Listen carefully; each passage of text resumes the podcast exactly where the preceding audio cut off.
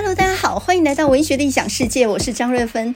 今天是二零二三年三月二十二日，呃，今天早上呢吃早餐的时候，很多人都是跟棒球一起看的哦。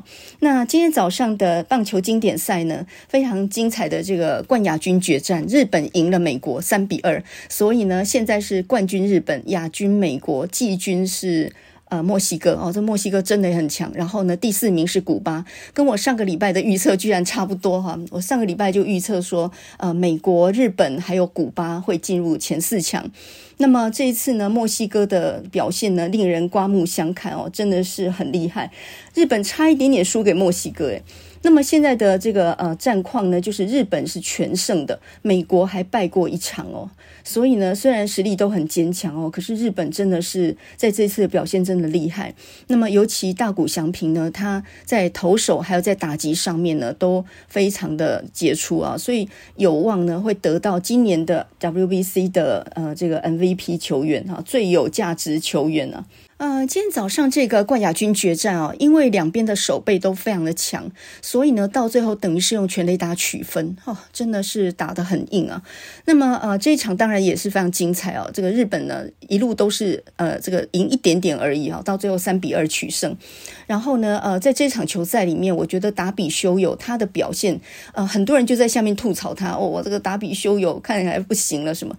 其实达比修有后来有稳住，呃，被打出全垒打被拿。到分数，这是很常见的事情。可是他真的有稳住。那么达比修有他的变化球是很强的啊。呃，他是二零一一年就到美国大联盟了，所以呢，他已经在大联盟已经十来年了。这算是大谷翔平的前辈啊。呃，大谷翔平在二零一三年高中毕业的时候，他有两条路可以选择嘛。一个呢就是到美国去打小联盟，另外一个呢就是留在日本打职棒。那么当时候日本职棒的火腿队，呃，就是强力有。游说大谷翔平留在国内，把自己的技艺练得再好一些以后呢，再去美国。因为蹲小联盟很有可能没有好的待遇，然后训练也很差嘛。所以呢，日本职棒就开出很好的条件。呃，他的一个训练的这个一个宗旨呢，就是把大谷翔平几年后送上大联盟。那么这跟大谷翔平他终极目标是完全吻合的哈。那日本的职棒也算是非常的有气度，也就是呢，我职棒留你。几年，然后呢，还是非常希望你能够到大联盟去打出天下。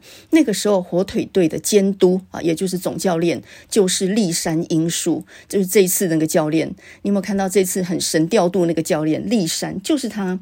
那么后来呢，大谷翔平二零一三年高中毕业就加入了火腿队，他的教练也就是他的恩师就是立山教练。然后呢，当时候大谷翔平他其实算是达比修有的晚辈啊。达比修有二零一一年就去打大联盟了，他跟大谷没有一起在火腿队过。不过呢，大谷翔平他用的球衣号码十一就是达比修有他的背号，然后他用的那个球员休息室四零四，听说也是达比修有的。所以呢，在大谷翔平眼中，达比修有这个厉害的投手，很会投变化球的投手，其实就是一个非常敬重的呃他的前辈。那么呃，这次达比修有之所以会参加日本队，也是因为立山教练跑去美国游说他，他用一句话打动了达比修有。本来达比修有是觉得说，哎，国内有很多年轻的这个新人哈，这个新人辈出，那么我呢，应该跟他们已经距离很远了，我这个老将还派得上用场吗？不一定需要我吧。结果立山教练讲什么话呢？他说：“我一直有个盼望，我希望有一天呢，能够在我的球队的名单、投手名单上面写上达比修有这四个字。也就是说，你是我盼望已久的一个神神力的投手，就就是了。那么这句话呢，真的是太有诚意啊！”呃，一个教练终身的志愿就是能够把达比修友放到投手名单里面，所以呢，这个达比修友被这句话感动，所以呃，就回来投效日本队啊。那么在二零呃二一年的时候呢，大谷翔平第一次在美国跟达比修友见面，那时候达比修友呢还教他怎么样重训。因为呢，一个呃，因为大谷他是一个投手，但同时他也是一个很好的打击手，也就是二刀流哈，就是投跟打两个都非常擅长嘛。那我们知道，一般来讲呢，打击是要练爆发力的，他必须重训。可是呢，你练出上半身大块肌肉之后呢，你投球的时候的流畅度、你的柔软度会受到影响。所以，怎么样又能够兼顾投球的柔软度，还要兼顾打击跟跑步时候的爆发力？那这个时候呢，达比修尔就有传授了一些秘诀给这个大谷翔平哦。那么这次的经典赛呢，日本之所以能赢，我觉得这个教练实在是居功厥伟，他真的是非常非常神调度啊。那么我们就拿日本跟墨西哥对战的这一役来说好了。日本本来是被打趴的，一路输诶，然后呢，到最后呢，第九局下半的时候得到两分，再见安打，然后逆转胜。本来日本队就快要输了，一直到第九局都还是四比五嘛。那么这个一分是很难捞回来的哈，所以呢，已经剩最后一局了哦。到了第九局的时候，大谷翔平先打出一支二垒安打，稳稳站上二垒。哇，他那个振臂疾呼那种大喊那个样子，好像在说还没完，还没完啊，这个球赛还没完这样。然后呢，接下来村上宗隆呢打出了一支再见安打，于是呢就反超两分，于是到最后是六比五哈，呃，险胜了一分啊。这中间呢，我觉得最关键的就是村上宗隆，他本来呃是一个厉害的打击手，但是呢，因为他这这个表现呢，最近表现没有很好啊，这好几次打席，然后都都没有得分呢，都没有击出安打，所以呢，在他九局下半最后一个上场的时候呢，他本来问立山教练，就问他说：“不然我短打好了，把那个这个打者啊，就是把跑垒推进一下哈。”那结果呢，立山教练跟他讲一句什么话？他说：“做你擅长的事。”哎，在一个打击手他自己没有什么信心打长打的情况底下，教练说，做你擅长的事，你擅长打长打，你就要相信自己。结果呢，到最后这个安打呢，就使日本呢反超两分，逆转胜变成六比五啊。所以呢，在村上中荣上场那个时候，墨西哥还觉得自己是会赢的耶，他们完全不可能觉得会输的，就没有想到呢，风云变色，突然之间呢，四比五变成六比五，他们输掉了哈。呃，这真的是输的也是心服口服，只好说日本队真的韧性太强了。日本队本来实力就很强嘛，投跟打都很强，然后到最后呢，永不言败哈，就是到最后输到最后最后一局了，我也不放弃。我觉得大谷翔平那支二垒安打站上二垒那那样的一个呃举动呢，真的是有鼓舞到日本队。另外呢，我觉得立山教练他很厉害的地方，就是他调动了一个跑得很快的跑者上去，他好像可以预见等一下会有戏一样的，先把一个跑很快的调上去。听说那个是全队跑最快的一个啊，就最后呢，果然这个村上中隆急出安打之后呢，呃，这个反超了两分，四比五，当场变成六比五。哦，这种这种这个剧码啊，这种剧本真的没有人写得出来。呃，关于大谷祥平跟立山英树之间的故事，呃，我在第二十八集的时候，我曾经做过一集讲大谷祥平他是怎么养成的，怎么样培养出这样的一个怪物出来哦。呃，有兴趣的话，你可以去看第二十八集的《晋级的巨人》。那些年我们不知道的大谷翔平，他是怎么样出生在一个岩手县一个很呃乡下的小地方？他念的高中叫做花卷东高校。花卷东听起来好像是寿司一样，花卷东高校。可是这个学校很厉害哦，他呃这个。培养出很多厉害的投手啊，像这个菊池雄心，我就是他们学校厉害的投手。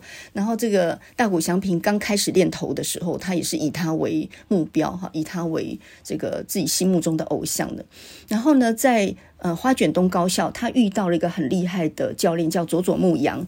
那这个教练呢，他就跟他讲说，二刀流不是不可能，头打兼善。很多人就认为这不可能嘛，因为呢，两件事要都要做好是不可能，一件都要做好都不简单了。可是呢，佐佐木阳这个教练去跟他讲说，很多时候啊，先入为主的观念会使可能变成不可能。所以别人都说不可能的事情，你必须要试试看，因为你只有认为自己做得到的时候，你才会去。全力以赴。哦，这个日本教练真的是蛮厉害的哦，他们的人生观，他们很多观念是很正确的。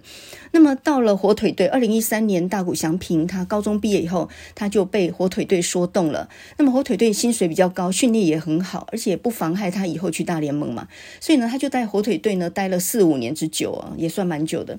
那么在火腿队里面呢，呃，大谷翔平刚开始他是连球都看不到。也就是一个厉害的高中的这个球员啊，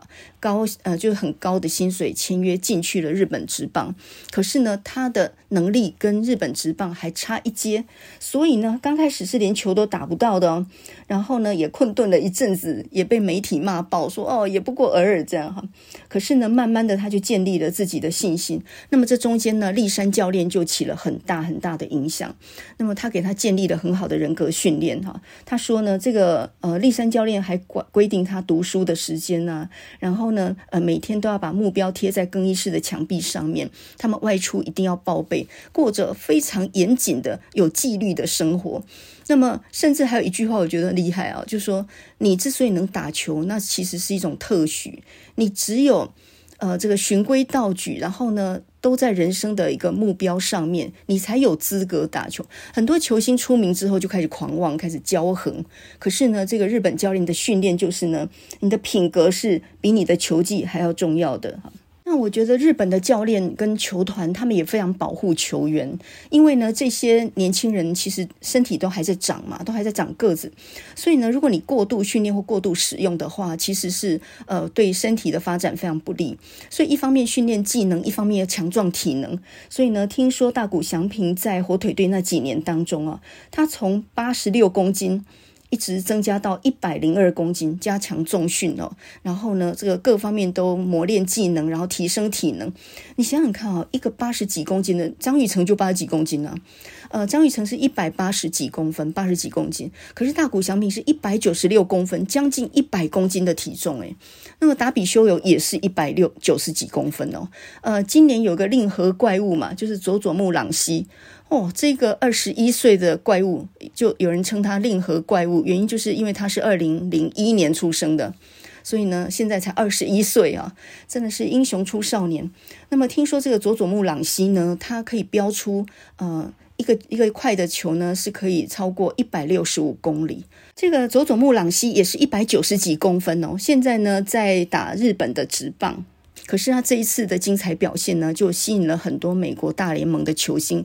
在旁边观看，我想没有多久的将来呢，这个佐佐木朗希一定也会到大联盟去，然后有一天呢，他也会遇上大谷翔平，到时候呢，大谷翔平就是他的前辈，然后呢，说不定到时候就要教他，呃，因为你知道那个朗呃佐佐木朗希他也是岩手县的人，也算是乡下孩子，跟这个大谷翔平是同乡诶，同乡的小学弟啊。那这个大谷翔平可能可以教他怎么样保护自己，不要受伤，因为他们两个都是很好的投手。然后大谷翔平在刚刚加盟大联盟天使队的时候呢，他在二零一九年就曾经受伤嘛，所以二零一九年没什么表现。大谷翔平真正厉害的大爆炸呢，就是在二零二一年那一年，哇！那个时候疫情正严重，大家不知道记得吗？那一年呢，他总共打出一百三十八支安打。那么就以六月来讲好了，光六月就打出十三支全垒打啊，单季一百五十六次的这个三振对方啊，然后打出了四十六支全垒打，他差一点也是全垒打王了，只好像只差呃个位数而已哈，就跟全垒打王错身而过。但是得到美联的当年度 MVP 啊，就是最有价值球员。然后嗯、听说呢，三十票里面三十票。全部都通过，所以那一年大谷翔平真的是太厉害。嗯、大谷翔平有一句名言哦，他说：“如果我上一局投球的时候失的分，能够从下一局自己打击，能够再再赚回来的话，那么我站在投手丘上面，我就可以投得更有侵略性。”哇，这个话很霸气哦。简单来讲，就是呢，他等于是要跟这个厉害的打击手正面对决。就是厉害的投手遇上厉害的打击手，这个球赛才好看嘛。不然的话，你遇上的都是一些大咖的打击手的话，就显现不出投手的各种能力啊，变化球、直球、各式各样投球的能力啊。所以呢，我觉得厉害的投手是不怕对决的。那么反而是呢，这个强手遇到强手，会有一种惺惺相惜这样的一种味道。所以在这次经典赛里面，你看啊，这个呃大谷翔平他是洛杉矶天使队的嘛，那美国队那个投手也是天使队。对的，根本就是他的队友啊！日本厉害的职棒的选手都跑到美国的大联盟去，就是等于是进阶啊。然后呢，现在回归到日本队来，呃，就是为国家打的时候呢，你看日本还打赢了美国，所以这个也是呃，这个球赛很有趣的地方哦。呃，我在第二十八集呢，主要是讲一本书。那么这本书呢，叫做《大谷祥平天才二刀流》。呃，这本书里面呢，他就讲到大谷祥平他曾经自己说了一句话，我觉得那也是一个年轻人成功的关键哦。他说：“我找不到比棒球更有趣的事物了，我一心只想着棒球，我全心都想着棒球。所以他高中毕业其实就要去挑战美国大联盟了。”哎，我们一般人会觉得说，高中毕业那还是个孩子吧？就拿我们现在高中毕业的学生来讲，正要升大学，然后在听的整个社会的意见、父母的期许，很多高中生并没有自己的方向。哎，可是当时候十八岁的大谷翔平，他就想去大联盟，因为他想要当铃木一朗那样的人。那铃木一朗他是很早就在美国的那个棒球界就非常有名了，二零零一年的时候，美联 MVP 哎。我这个铃木一朗呢，打球已经达到了一个出神入化的境界。之前有一本传记也是非常的精彩哦，就说到他的球棒都还要特别烘干，然后他出门都带八支球棒，呃，四支是已经处理过、干燥过的，然后四支呢是还没有处理过的，随身带八支球棒。呃，为什么这样？因为听说球棒的干燥程度跟它触及球的那一秒之间是有一些关系的，所以呢，真的是完全一种非常龟毛的职人精神啊。我读这个《天才二刀流大谷翔平》这本书的时候呢，我有一个非常深的感触，就是呢，大谷翔平他的父亲也是一个棒球选手，他也是投手兼第四棒啊，这个强打者。那他的母亲呢是一个羽球选手，所以他从小就很有运动细胞，这个是没有问题的。但是我觉得重点是父母培养的那种概念。那他的爸爸讲过一句话，他说：“人要做自己有兴趣的事才会成功。”这个是大谷翔平的父亲大谷彻他的名言啊。那么小孩子在面对到自己要选择的未来的时候，其实大人最好不要去压抑他的兴趣，你在旁边观察他有兴趣什么东西，然后去鼓励他。我觉得这个才是一个呃为人师长重要的一种态度啊。那么世界上有很多模板。呃，社会有社会的刻板印象，那父母有父母的期许。或许很多人觉得说，当一个医生啊，社会地位比较高，或者说当一个资讯工程师，我年薪两百万，看起来很不错。但是呢，这些都是世俗的所谓成功的定义。可是我们如果回归到每一个小孩都是很特殊的个体的时候，就不能一概而论，对不对？所以呢，你想想看，大谷翔平，呃，高中的时候就讲那句话：“我找不到比棒球更有趣的事物了，我一心只想着棒球。”而他的爸爸呢，他是说，人要做自己有兴趣的事才会成功。我这个父子两个人的观念是完完全是吻合的啊！只有兴趣才能够带来真正的成功。那很多人就说了，诶，你有兴趣画画，或者是谈哲学啊、论艺术，但这能成功吗？这可能工作都找不着，这可能没有薪水吧？可是我觉得。就算到最后没有成功，你也赚到乐趣啊！人生读书其实是要发挥最大的潜力，不一定是套到个模板里面成为别人成功的一个样式。所以呢，如果你做个工作赚钱赚得还不错，但是你毫无乐趣，每天就只想离职的话，那个能够算成功的人生吗？所以成功到底是要快乐，还是要能够赚到比较多的钱，被别人羡慕，那才叫成功呢？我觉得很多师长都应该，长辈都应该好好想一想这个原理哦。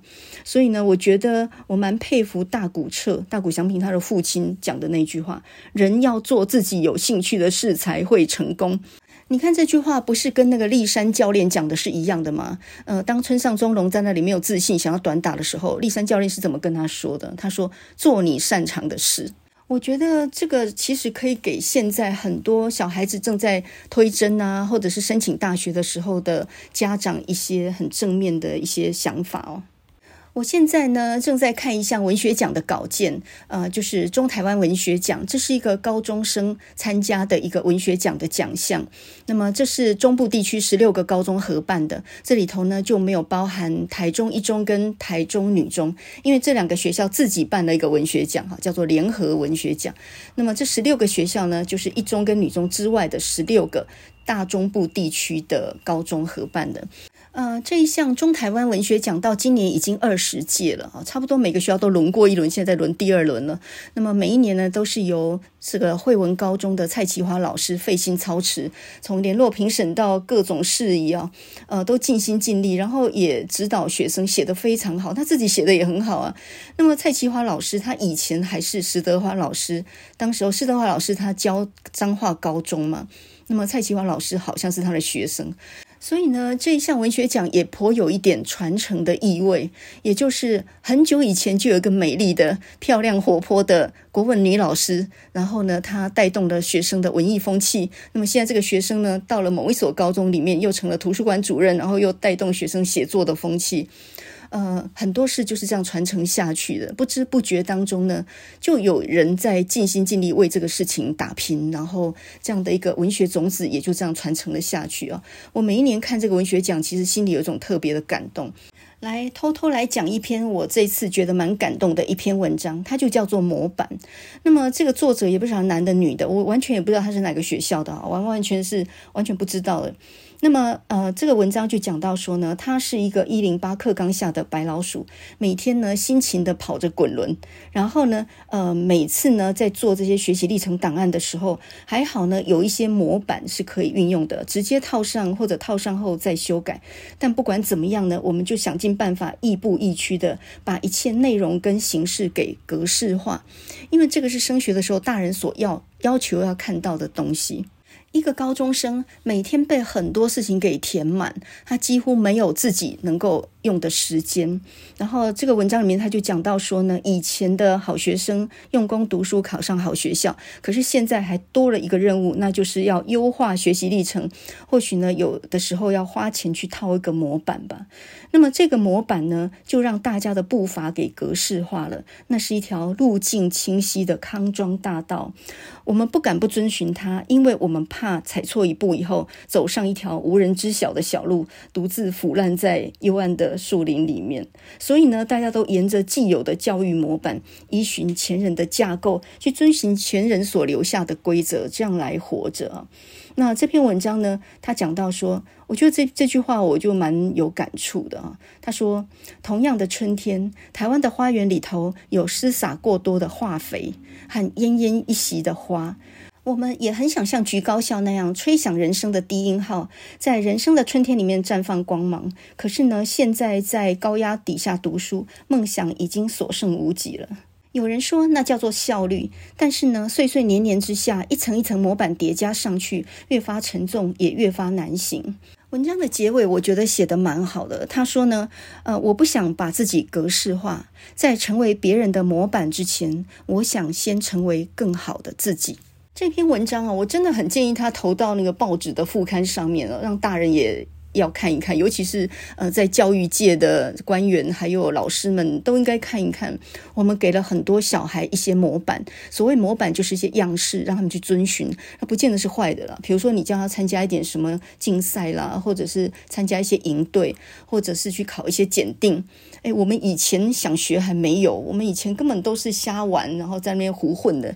那么现在小孩有一些按部就班，可以去考检定什么的，也不错。可是呢，因为层层叠叠加上去以后，他自己的时间就没有了。再来就是他自己想要胡乱摸索的余裕也就没有，而那个非常非常的重要哈。等一下我就会讲说我，我是一个钥匙儿童嘛，那家长都不管我，时间都大把的，放了学都没有事情的，每天在那里混，然后呢就自己读了很多书啊。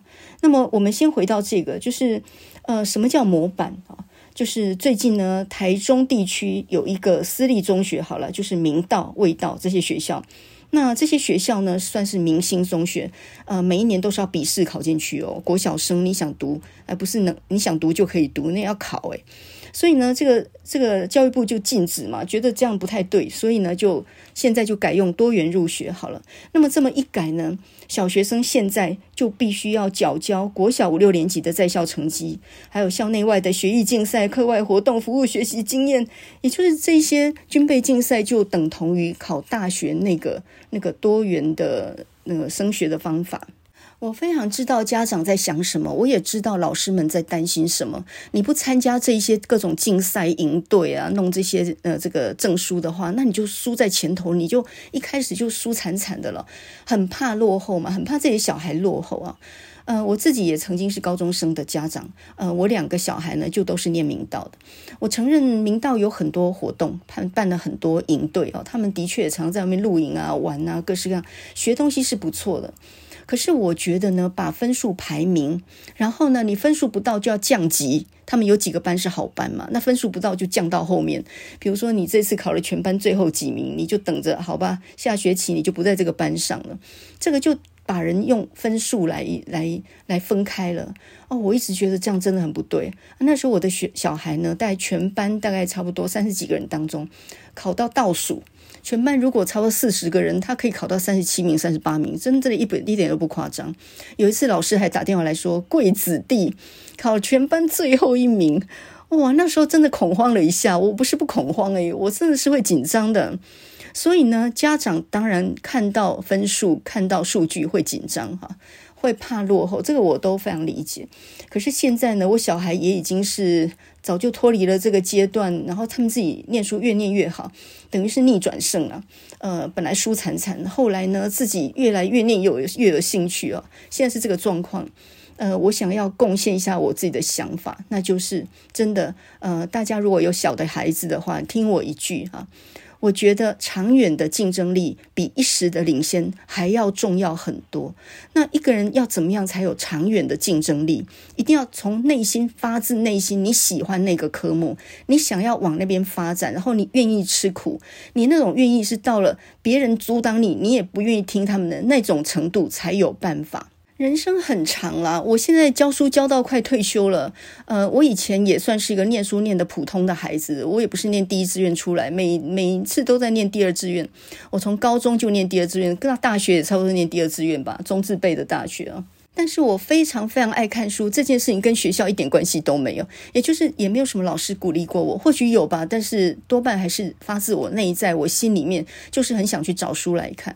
而且因为你外头的书看多了以后啊，你会发发现学校的教育是有问题的，它的范围太小了，老师所知道的东西也很少，所以你很自然的，虽然在体制里面拿到学分、拿到学位，可是你不太把这个东西当做你自己觉得很重要的，你。知道外面有个很大的世界，而那个世界非常非常的有趣，是这样的一个一个感觉，让我留在体制里面。我也没有休学，没有退学啊，我照样还是念完了书。可是呢，我自己有自己的一番天地哦。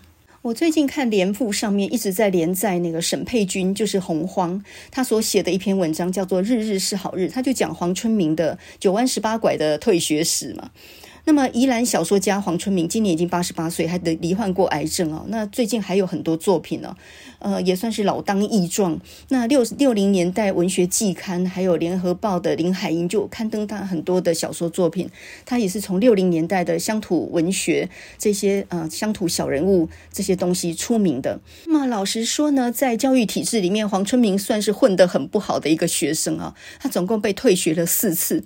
那么这是怎么说的呢？就是他很小的时候，他们妈妈就去世，然后呢，他个性非常顽劣哦，一个没有妈妈的孩子，他天性就是没有安全感，然后呢，非常顽劣，所以呢，他的后母也管不住他。才十四岁左右吧，他就先后被罗东中学跟头城中学退学。十四五岁就去了台北，然后呢，他在一个电器行里面当学徒啊。十四五岁学历也没有，然后呢，证照也没有，他就是当个小学徒。然后那时候他的工作呢，就是到妓女户去修电扇。那然后他就接触到很多妓女户，呃，那时候他只是一个小孩子嘛，所以呢，很容易脸红，看到妓女很容易脸红，然后这些妓女就叫他昂斌呢，啊，就是看他脸常常红红的，然后很很羞涩的一个小男孩，那。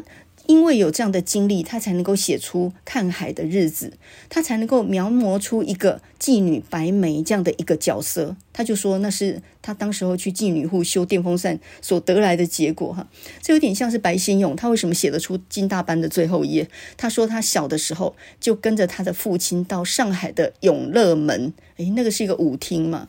他去的时候不是客人，他是一个小孩子，被夹带进去的小孩子，然后在旁边观察那些舞女讲话的样子，所以呢，他就写出了这么精彩的金大班。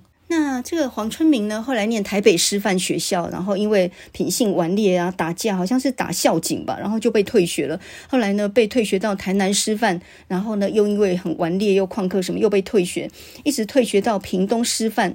当时候呢，张校长就是张孝良校长收留了他，还跟他讲说：“你看，你从台北师范，然后呢到台南师范，现在在屏东师范，那屏东下去是哪里？”他说是巴士海峡，巴士海峡是没有师范学校的咯，因为。那时候念师范就是不用钱嘛，所以呢，还是还是一个穷孩子的一个一个去处嘛。那这个张孝良校长呢，就提醒他说，再下去就巴士海峡啊，已经退无可退了。后来呢，他才从这个屏东师范毕业。那后来他担任过国小老师，他也担任过编辑，呃，这个成为一个很有名的作家。这中间呢，当然有很多人帮过他啊，教育厅长陈雪屏啦，还有当时候的教育部长朱惠森。那么另外呢，就是屏东师范的张孝良校长啊，这些人都帮过他，所以呢，他才有起死回生这样的一个机会哦。那么他自己就说呢，其实他很年轻就流浪到台北去打工，一直没有放弃自己。原因就是在罗东初中的时候呢，呃，有一个国文老师叫做王贤春，是一个女老师，那曾经给过他两本书，一本是沈从文，一本是契诃夫，俄国的小说家，短篇小说家。那这两本书呢，他一直带在身上，带去了台北。然后呢，这两本童年启蒙的书也影响了他的一生。我们都知道沈从文是乡土作家嘛，那契诃夫写了很多那种呃小人物的故事。他就从这一些悲天悯人的小人物当中去体会到人生的悲凉。他自己是一个苦孩子，可是他也体会到了这个世界并不简单，有各式各样的困境。所以呢，为什么黄春明的笔下常常写那种小人物，其实是来自于他生活的观察。法国的一个文学家叫做蒙田啊，他有一本《蒙田随笔》非常有名。那么蒙田有个名言，他说：“人应该要有三个头脑，一个是来自于天生的头脑，一个是从书里面得来的头脑，另外一个呢是从生活里面得来的头脑。”这句话呢，当然说人天生要有一点才分嘛，就是黄春明天生呢是敏感的，是聪明的。第二个呢，读了书，呃，童年时候读的书，或者是无意之间接触的东西，都会改变一个人对生活的态度嘛。所以书里面得来一个头脑，从书里面得到了我们不知道的人生。第三个就是。从生活得来的一个头脑啊，那么小就开始在电器行当学徒，他见识过很多人生的各种各种面相，所以呢，我觉得童年所启蒙的书，还有接触的东西，会影响人的一生啊。那么现在应该没有人知道王贤春是何许人也了，因为呃，这个黄春明就说后来呃，因为王贤春老师才二十六岁，很年轻，他有一天在课堂上就被两个穿中山装的人抓走，然后被枪毙，就被指称为匪谍。那个时候大概就是五六六零年代白色恐怖那个时代哦，这个外省人被抓去枪毙的也很多，呃，思想犯很多时候只是多读了一点书，然后对政府有一些维持，然后就抓走了，就枪毙了。所以呢，没有人知道王贤春是谁，才二十几岁，他根本来不及做下什么伟大的贡献。可是呢，无意间埋下一个文学的种子，给一个顽劣的学生，他哪知道后来会出现一个黄春明啊？所以呢，我现在看文学奖的稿件，我就耐心一点好了，因为呢，这里头搞不好有一个黄春明在那里面。然后呢，嗯，他以后能够发展出什么样的人生，或做出什么作品，你是没有办法预料的。可是呢，你若多关注他一点，然后鼓励他两句的话，说不定呢就会有一个很大的影响。所以呢，当长辈的人哦，当大人的，有的时候真的呃是要修一点口德的啊，少一点批评吧，多一点鼓励。即使那个鼓励是是溢美。呃，有的时候人不成熟的时候，人家称赞你，哇，不世出的英才，或许跟事实不符，但是那是很受用的哦。就是你被称赞，然后你自己突然之间有了信心哈，是那个信心使自己走到更长远的路上。所以我觉得，我现在年纪越大，就越觉得鼓励年轻人是很必要的事情。你就你就用力的鼓励吧，即使鼓励的。呃，没有很对也没有关系啊，你就用力的鼓励他，包括自己的孩子也一样，你就是大力的鼓励他吧，你不要心里一直怀疑他，说你做得到吗？我看你就是做不到，我看你的是 Q 杠，你越是这样讲，他就越没有办法成才啊。所以呢，你只有相信他，你唯一的一个办法。我上个礼拜呢，呃，不是讲过我小的时候呢，住在台南市忠义路的一个检验所的。后面那是我大伯的房子，然后前面是开检验所的。我每天放了学，一个下午一个人在家里面打混，然后我就到前面的候诊椅上面去捡那些大人剩下的报纸看嘛。那么在我小学的时候呢，班上的导师有一次就介绍我们买《国语日报》丛书的那些翻译的儿童文学啊。那一套是十本，总共一百四十元。我那时候一本十四元算是非常贵，我好不容易熬我老爸呢买了一套，而那一套书就成为我童年的时候，我完全没有玩伴，我也没有长辈，我一个人下午的时候就在家里面翻来覆去的，因为这个书呢它是有注音符号的，所以呢我几乎把这个书呢看了几万遍了嘛，我看到都能够背起来了。那么其中有一本呢，叫做《滨海小鲸》，呃，它讲的是一条小金鱼赛特罗的故事啊、哦。这个故事呢，是一个日本文学家叫做香川茂他所写的。那么这个文学家呢，他为什么会写一头小齿鲸的故事呢？因为他有一个学生，呃，是研究鲸鱼的。日本捕鲸业很发达，但同时也有很多学者在研究鲸鱼的。那么，呃，这个香川茂呢，后来自己妻子罹患重病，他自己后来也离病在床，然后正在呃生着重病的时候，他想起他曾经去学生那边参观过的海洋生物馆，里面呢有一个鲸鱼的残骸，那么就从这里呢就呃写出了这个小鲸鱼的故事哦。我看了这本书啊，其实我很小我就知道鲸鱼分两种，一种是齿鲸，一种是须鲸。齿鲸就是像抹香鲸那种，它是有牙齿的，它的食物是乌贼。那么须鲸就是有胡须的鲸鱼哦，须鲸呢，它没有牙齿，那它怎么进食呢？它就是过滤大量的海水，它是张开嘴，然后把大量海水吞进去，那用它的那个须呢，就把海水这样给漏出来，然后就把那个虾子呢就留在它的口中，所以它吃的是虾子。那呃，我也很小就知道呢，鲸鱼还分北半球跟南半球的，北半球的鲸鱼是不会跑到南半球的。那么故事的一开始就是赛特罗他出生的故事，他是出生在夏威夷的海上。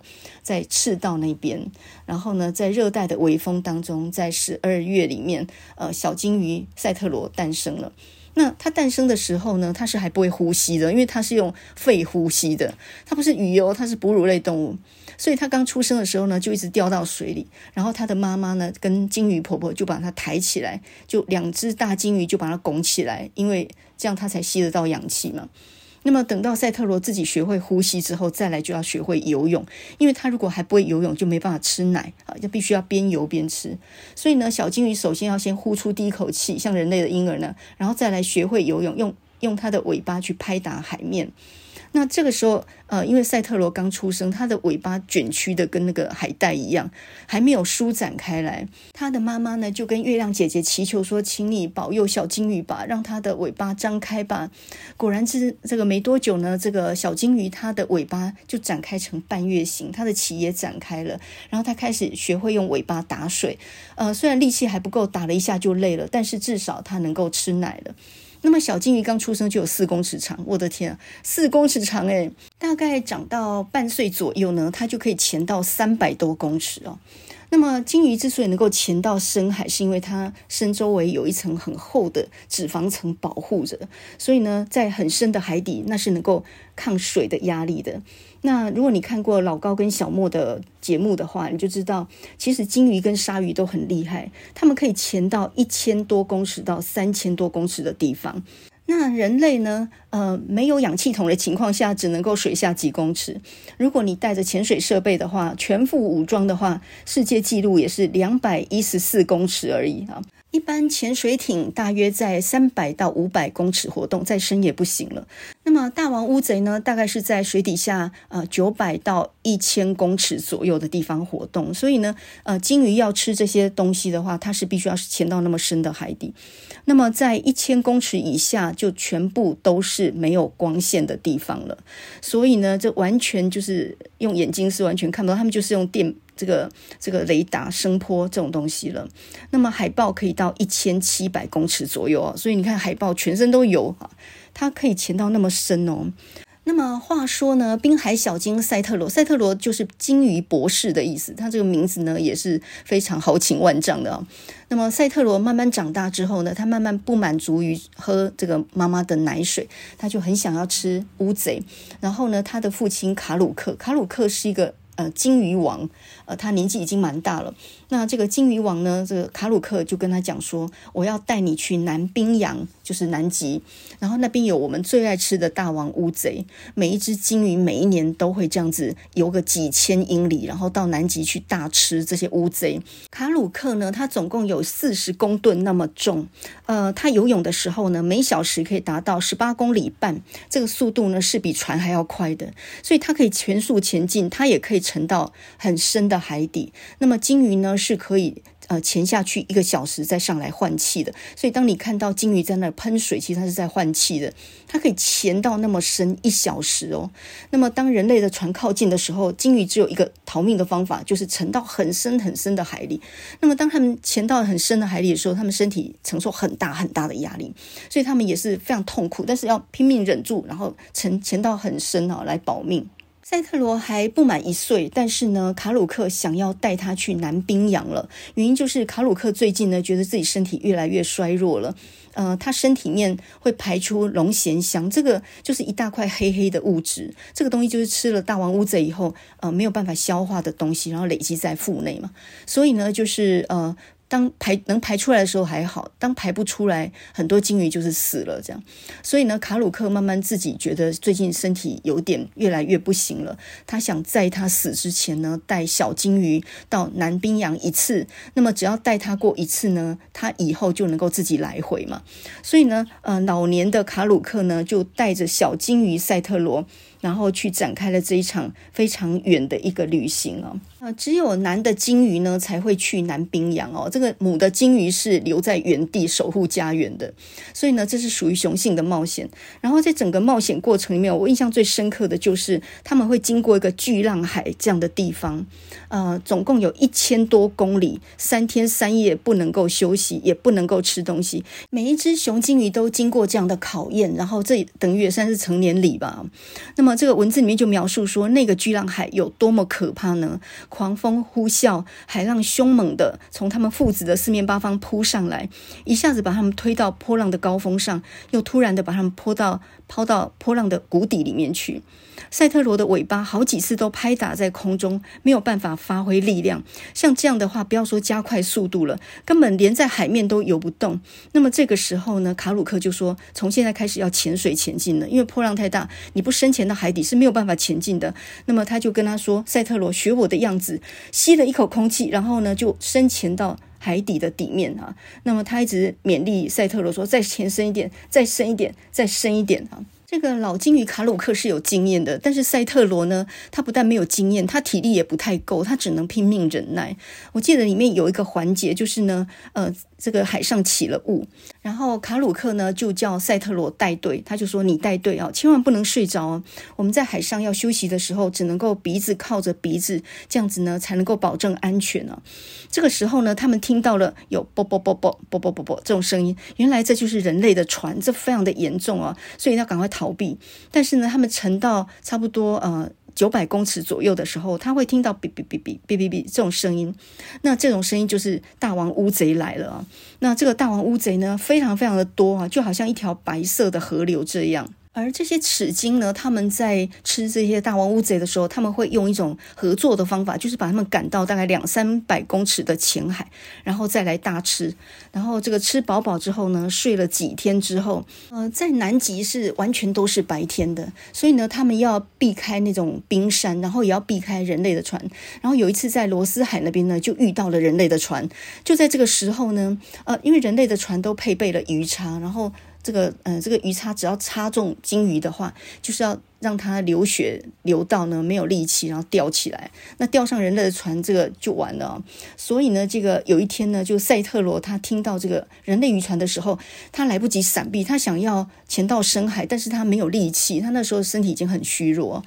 就在这个时候呢，他快要被鱼叉插中的时候，他突然感觉到他自己身体在下沉，原来是赛特罗咬住他的鳍，然后拼命把他往下拉。就是呢，这个赛特罗救了卡鲁克一命啊。那么卡鲁克呢，后来他就跟赛特罗说：“哈，我身体已经慢慢不行了，还好呢，你已经成为一只很雄壮的鲸鱼了，你自己应该可以游回那个，就是穿越巨浪海，游回到赤道的故乡，那边有你的妈妈，还有你的女朋友明豆在等你。我呢，想要在这个鲸鱼的坟场这边呢。”画下这个人生的最后句点哦，因为鲸鱼坟场它就是一个呃鲸鱼沉落在海底，叫做鲸落。那么它常常要花好几年的时间，它全身的就就会变成这些所有的食物，就是它到最后就成为一具洁白的骨头沉落在海底。那个地方呢，就叫做鲸鱼坟场。那么鲸鱼只要死在这个地方，是一个很庄严、很神圣、很美好的一个一个去处哦。最后呢，卡鲁克在送别赛特罗的时候，赛特罗满眼含泪，他也知道他再也看不到父亲了。前头还有三天三夜的巨浪海，自己要冲过去。以前呢还有伴，现在没有了啊。可是他现在长大了，他比以前更有勇气。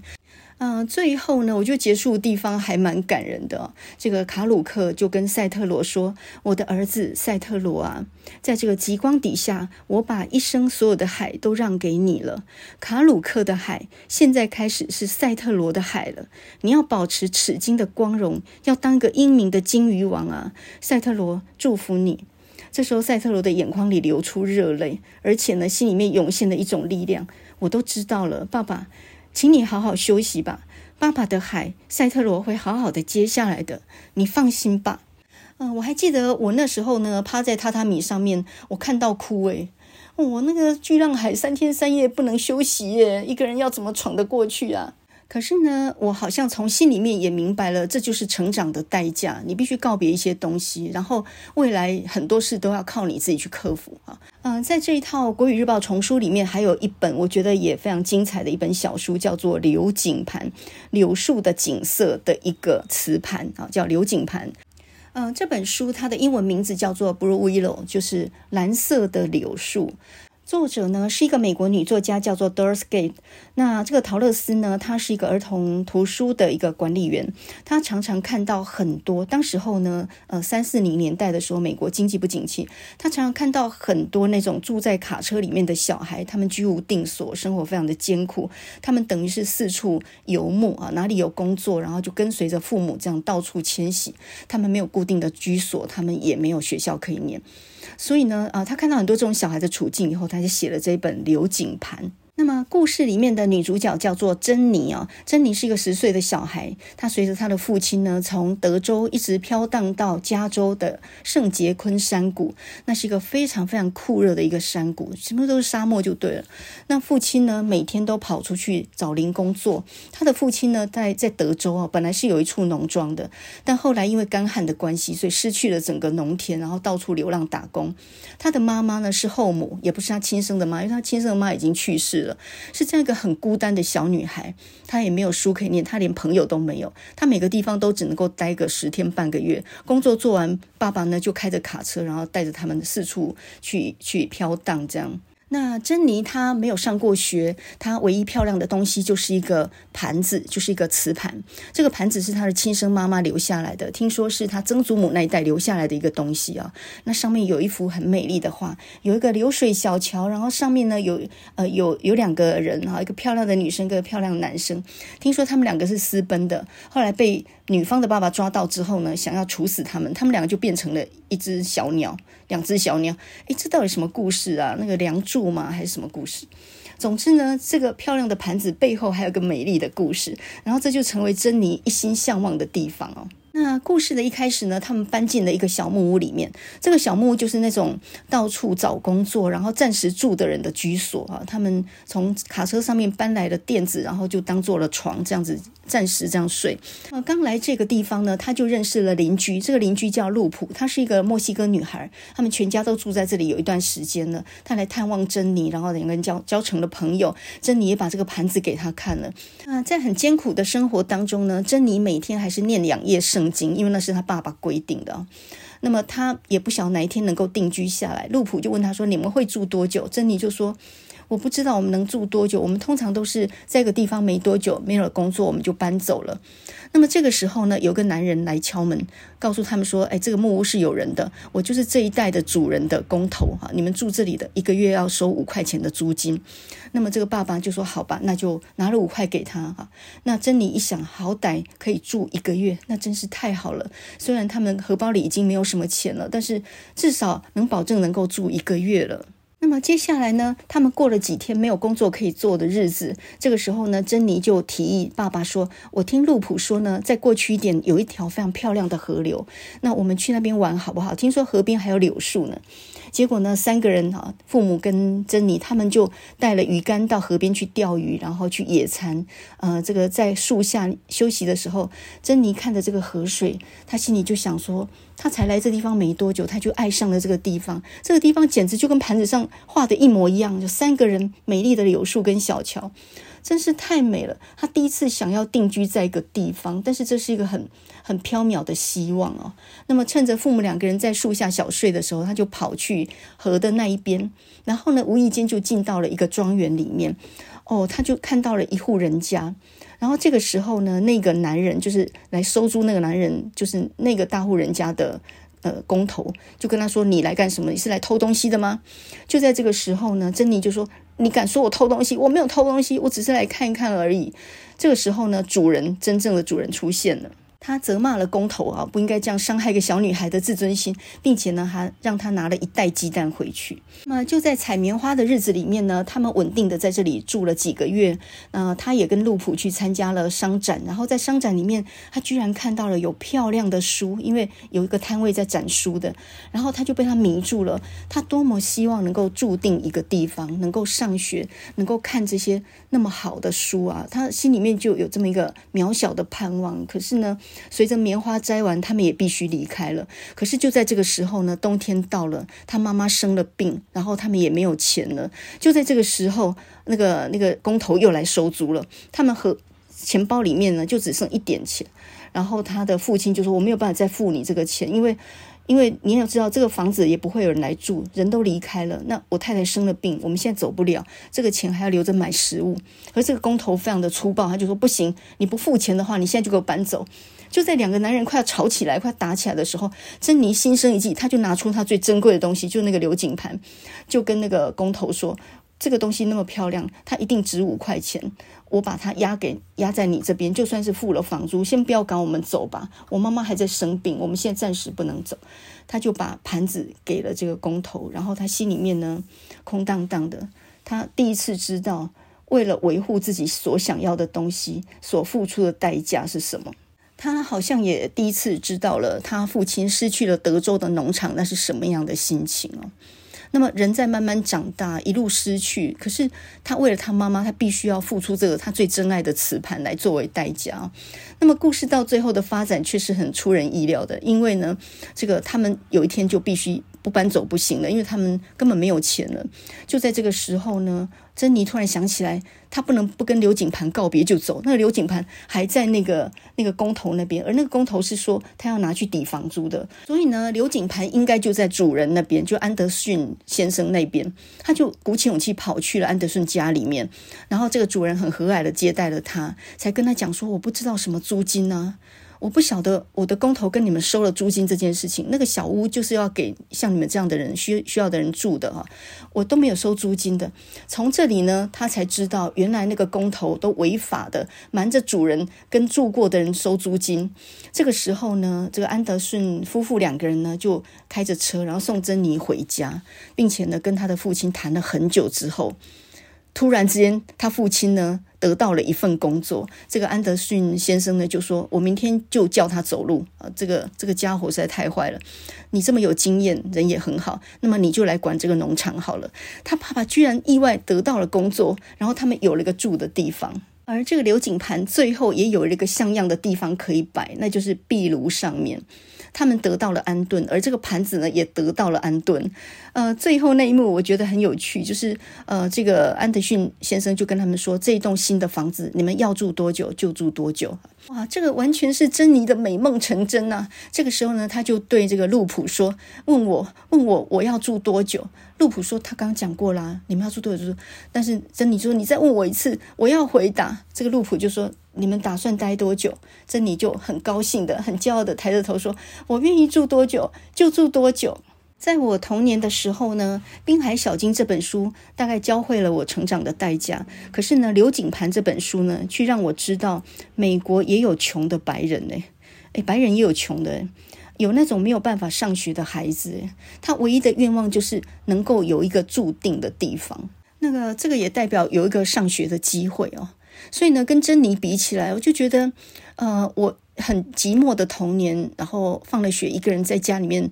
完全没有人陪的那种状态也不算太差，我有文字陪就够了。大概跟黄春明的处境有点像的，就是人是孤单的，但是心却不是寂寞的。只要有文字有书，很多时候你都觉得其实你并不是一个人的。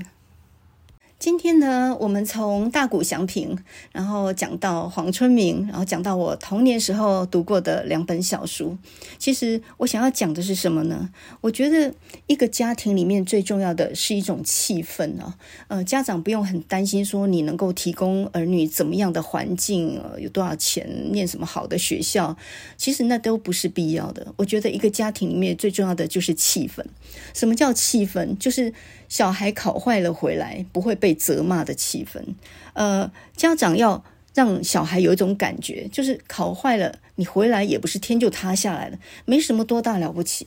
我觉得最不好的一种情绪呢，就是一种情绪勒索啊。比如说呢，全家的指望都在你身上，我做的一切都是为了你，我都在忍受很多事情。我觉得家长这种情绪勒索最不好。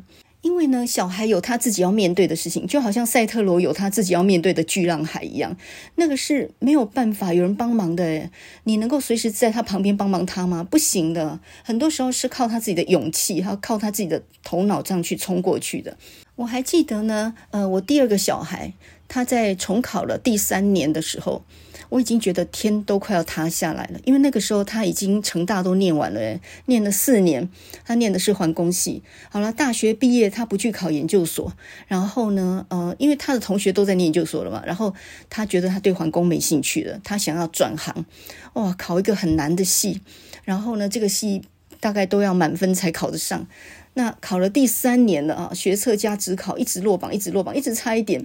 我那个时候都胆寒了，哎，说老实话，我是很害怕。结果呢，这个我小孩还没去补习哦，他说他要自己念，哇，那就更没有没有着落了呀。但是呢，那时候他从图书馆念书回来，我就看到我先生在跟他讲话，就在那讲说，哎，大庆夜市快要开了，要不要去逛一逛？他们父子两个好像忘记要考试这件事哈，然后你们还有那个心情去谈说夜市快要开张了，呃。然后考完那一天，我记得他脸是铁青。我想说，这下又完了，就有点像是鲁迅那个白光那个故事里面那个落榜的考生啊。这次又完了，我心想完了完了完了。然后呢，这个时候只见我先生就说：“走去骑 U bike。”两个就父子就去骑车了，好像没有事一样，好像这次还还落榜也没有关系一样。我在旁边叹为观止，诶哎，我这种那么紧张大师的人，我吓都吓死。但是我后来才发现，这种态度才是对的。天塌下来，父母永远是你的靠山，日子照样过。而且，我觉得家长要给小孩一个观念：我日子过得很好，我也不需要你来为我牺牲什么。你要选什么科系，也不一定要回头来反哺，或者是来呃以后要什么孝亲费什么，通通都不用。你赶快去追求你的理想跟幸福好了，我永远在这里支持你啊！天塌下来都没有什么事情，我就一个家就要维持这样的一种氛围。人呢，只有自己心情放宽，而且日子过得很好，你才能够不要把你的压力转嫁到孩子身上。你现在很辛苦工作，是为了他的前途，那就惨了。两个人命运绑在一起，他考试考不好，他都没法对你交代了。哎，你是你，他是他，你自己的人生自己要过好，好吗？所以呢，大人自己首先呢，维持健康，然后找到生活当中的乐趣啊，你自己日子过得很开心，这个家呢，氛围就是好的。呃，我最近呢，最近不是买不到蛋吗？然后呃，我在慢跑的时候，我突然发现呢，路边居然有桑葚树。春天到了嘛，然后呢，居然有一棵桑葚呢是野生的，然后没有人管，可是长了很多啊。呃，我就摘了一大堆，然后来试做桑葚果酱。我今天本来要讲怎么样做桑葚果酱，但是没有时间了哈，这个下次再讲好了。哦，春天做桑葚果酱，这实在是太美味了。我们先讲一下诀窍好了，重点就是你要磨一个苹果泥进去一起煮，然后呢，起锅前呢要加一个柠檬的柠檬汁，这两个东西会帮助它呢产生果胶，所以呢也会调整它的味道。因为桑葚只有一个味道太太平了，那你加上苹果的香，还有呃柠檬的酸，哦，它整个果酱的味道层次会不一样哦。怎么煮？我们具体下次再来讲。你可能说，现在家长全部都在忙孩子升学的事情，帮他们打理服装啊，然后教他们怎么样到处去奔波去去那面试什么的。你在那边煮果酱，我告诉你，你就是要煮一锅果酱，而且呢，要叫小孩帮忙。你要让他知道生死交关的事情，不是只有升学而已。我跟你讲，果酱呢，在煮到快要凝结那个时候，真的是生死交关。你那个时间点没有把握好的话，它会硬掉。但是如果你你煮得太水的话，它到最后是不能。凝结，所以这也是另外一种生死交关呢。呃，细节我们下个礼拜再讲好了哈。用桑葚封印一整个春天，那一罐晶莹剔透的果酱，我觉得它的重要性不会比那些什么升学考试还要不重要诶。呃，永远要记得大谷彻，就是大谷祥平的父亲讲的那句话：人要做自己有兴趣的事才会成功。也要记得立山监督，就是总教练他讲的那句话：做你擅长的事啊。这两句金言呢，要不断的、不断的对孩子说啊。当孩子失去了信心、没有了勇气的时候，你就要跟他讲。你觉得什么是你最擅长，你就要去做。我支持你啊！在今天节目的最后呢，我们要来听一首一九五八年一首老歌。那么这首老歌呢，叫做《Johnny B. Good》，一个叫做 Johnny 的男孩。那具体他是一个住在路易斯安那州的一个黑人的小孩。那么这首歌啊，本来那个 Country Boy，他其实是写成 Color Boy，就是呃黑人小孩，但是后来呢才改成 Country Boy。这首歌呢，很多人呃都是在一九八五年的时候有部电影叫做《回到未来》里面印象深刻的嘛。那么男主角呢，他呃是从一九八五年回到一九五五年，那个是他父母都还是青少年的时代哈。那这个故事就是马丁，马丁是一个高中生，然后呢，他跟布朗博士就是一个疯狂博士，呃，感情非常好。这个博士发明了一个时光机器，可以回到过去。那马丁呢，就无意间坐着这个时光机器回到了一九五五年，他父母还是青少年那个时代。那么他的父母呢，是在一个舞会里面认识的，没有那个舞会就没有他们兄弟姐妹嘛，就不会结婚，不会生小孩。就他回去之后呢，呃，他发现，因为他就出现在他们家门口嘛，那他妈妈呢爱上了他，这这下就不得了了。他父亲就跟他母亲就没有办法结成一对，然后他跟他的兄弟姐妹也就没有办法出生嘛。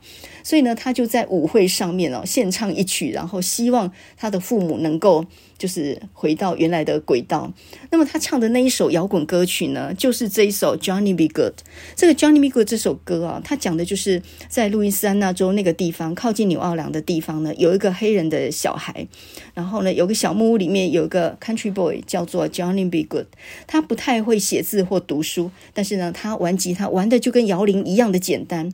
那他的妈妈呢，总是告诉他说，有一天你一定会成为一个大人物，你或许会成为一个很了不起的乐队的一个领导者呢，然后很多人都从很远的地方来看你表演。有一天呢，你的名字就会在那个看板的灯光上面成为一个大明星。这首歌呢是 Chuck Berry 他所唱的，查克贝利呢，呃，他是在猫王那个时代就很红的一个摇滚巨星，他吉他弹得非常厉害。那么在五零年代中期左右呢，是猫王最厉害的时候嘛。那时候猫王是白人，他出生在黑人的地方。所以呢，猫王被称为蓝眼灵魂，就是白人的灵魂乐，用了黑人的灵魂乐当做一个主体。比如说他那种抖动身体的那种动作啊，这完全就是黑人的那种跳舞的姿势啊。所以呢，呃，猫王唱这首歌，我觉得呢。就是就是白人唱这首歌，然后 Chuck Berry 他唱这首歌，完全就是黑人的表演方式啊。他弹吉他不像在弹吉他，他好像在玩。他把吉他呢放在他的脖子后面，然后放在他两腿中间。那他边弹边跳，而且呢还一边劈腿。呃，我觉得他那个动作啊，比较像像是把吉他当做一个玩具这样在玩。乐器本来就叫玩乐器啊。如果你把乐器当作是一个工具的话，那就不一样的意思了。那这个 Chuck Berry 呢，他也是一个穷孩子哦。跟我们上上集讲过那个唱《棉花田》的那个黑人歌手 Lead Belly 一样啊，他也是两次坐牢。啊坐牢的理由什么打架啦、杀人啊什么。这个 Chuck Berry 呢，他呃年纪上来讲比猫王大九岁，但是他们走红的时间大约差不多，都是在五零年代中后期左右啊。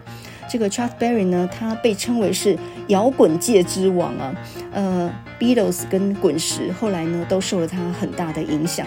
我记得这个 Beatles 的主唱 John Lennon 他就说过啊，如果你要为摇滚乐取另外一个名字的话，你就可以称他为 Chuck Berry。哦，所以你知道在 Beatles 心中呢，这个查克贝利他是怎么样的一个一个偶像啊？所以呢，如果你以为摇滚乐是白人的天下，那就错了。这个黑人玩摇滚，那可是一绝哦，完全是摇滚乐之父啊。这个 Chuck Berry 呢，到最后呢，活到九十岁啊，二零一七年才去世。